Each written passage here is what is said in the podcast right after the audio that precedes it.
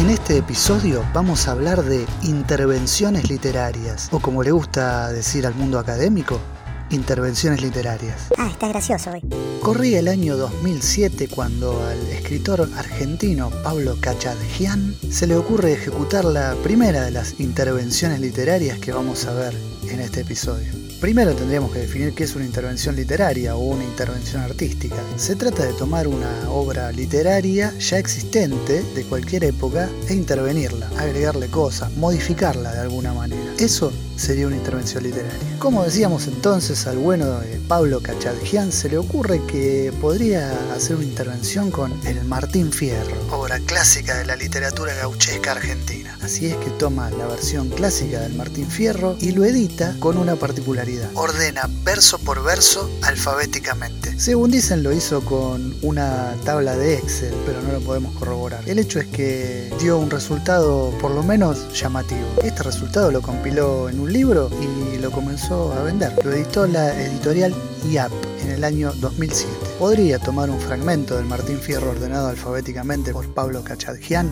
y leerlo, pero nosotros somos de los que nos gusta dar el pescado con la caña, eh, enseñar, a, enseñar a pescar, el, por más que, que, amanece más temprano, porque el, el, los más los más, los más Decíamos, podríamos leer un fragmento, pero no, vayan y búsquenlo y leanlo ustedes mismos. Martín Fierro ordenado alfabéticamente por Pablo Cachadjian. Así lo encuentran. Pasaron dos años de esta intervención cuando a Cachadjian se le ocurre ir por más. Y esta vez se mete con El Aleph, cuento conocidísimo de Jorge Luis Borges. Es así que esta vez se le ocurre hacer algo que tituló como El Aleph engordado. ¿Cómo? Sí, el Aleph engordado, porque no hacía otra cosa que tomar el texto original del cuento de Borges y agregarle algunas palabras. Cuestión que el cuento completo original tiene alrededor de 4.000 palabras y la versión de Cachadjian tiene unas 9.600 aproximadamente. Esta intervención con forma de libro fue publicada en el año 2009 también por la editorial Guía. Pero esto no termina acá. Como todas las intervenciones, levantan polvareda. Resultó ser que se metió con Borges, un intocable.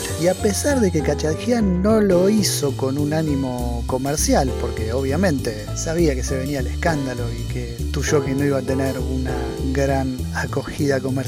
Cuestión que Cachadjian edita solamente 200 ejemplares del Aleph engordado y se vende actualmente en algunas librerías se puede encontrar perdidamente. El tema es que el valor de venta es de 12 pesos, es prácticamente simbólico y todo esto tiene un porqué. El porqué es que María Kodama, albacea de obras de Borges y heredera única, le hizo un gran juicio a Pablo Cachadjian diciendo que estaba plagiando y que estaba utilizando comercialmente la obra de Borges. Afortunadamente, no tanto para Pablo Cachadjian, después de varios años de proceso judicial, Cachadjian salió sobreseído de la causa. Sin embargo, la primera vez que salió sobreseído, María Kodama arremetió, apeló y volvió a llevarlo a juicio. Pero los tribunales lo volvieron a sobreseer. El tema es que todo este proceso llevó años y años. Y así todo, María Kodama todavía no da el brazo a torcer. Déjelo, señora, no sea mala, es un buen muchacho. 12 pesos cada libro, 12 pesos cada libro, ¿entendés? Ni un Jorgito me compra con 12 pesos. A pesar de todo esto,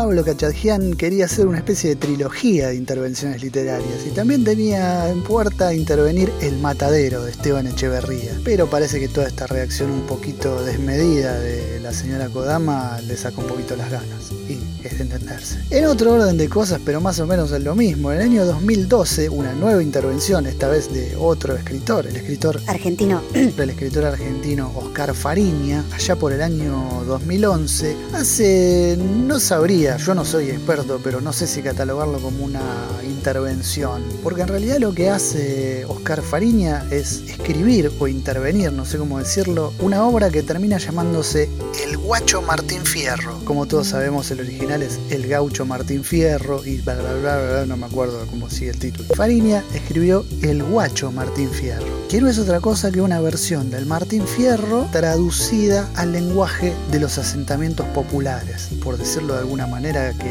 no moleste a nadie. Este también podríamos leer unos fragmentos, pero no, vayan, vayan a buscarlo. Camina a buscarlo. Acá parece buscar Fariña se tenía un poquito más de fe, porque lo editó la editorial Interzona y el libro hoy se puede conseguir por unos 2.490 pesitos. Por suerte parece que a los herederos de José Hernández no les disgusta tanto las intervenciones. Y como corolario de este gran análisis literario fabuloso y maravilloso hay otra, otra intervención más. A juicio nuestro me parece que la más berreta de todas. Estamos hablando de Santiago Maratea, un influencer o instagramer o algo por el estilo, al cual respetamos mucho, ¿eh? que no se malentienda esto. El bueno de Santiago Maratea en el año 2020 lo que hace más como una campaña que como una intención literaria es la colección completa de la saga de Harry Potter y reemplazar la palabra Harry por la palabra concha. ¿Cómo? Sí, concha Potter sería. Acá subimos un poquito más la vara comercial, a pesar de que Santiago Maratea siempre tiene intenciones altruistas porque ayuda a un montón de gente y tal, y esto lo tenía más que nada como para mover el avispero para una buena campaña. La colección de Harry Potter completa, intervenida por Santiago Maratea, se vendió en Mercado Libre por 20 mil pesos. Súper respetable, nada que decir al respecto. Esto ha sido todo por este episodio, mis queridos amigos, amigas, conocidos, conocidas o lo que sean. Próximamente habrá un nuevo episodio de ¿Quién no conoce a algún Sergio? Hasta luego, nos vemos. Me voy a intervenir algo. Chao.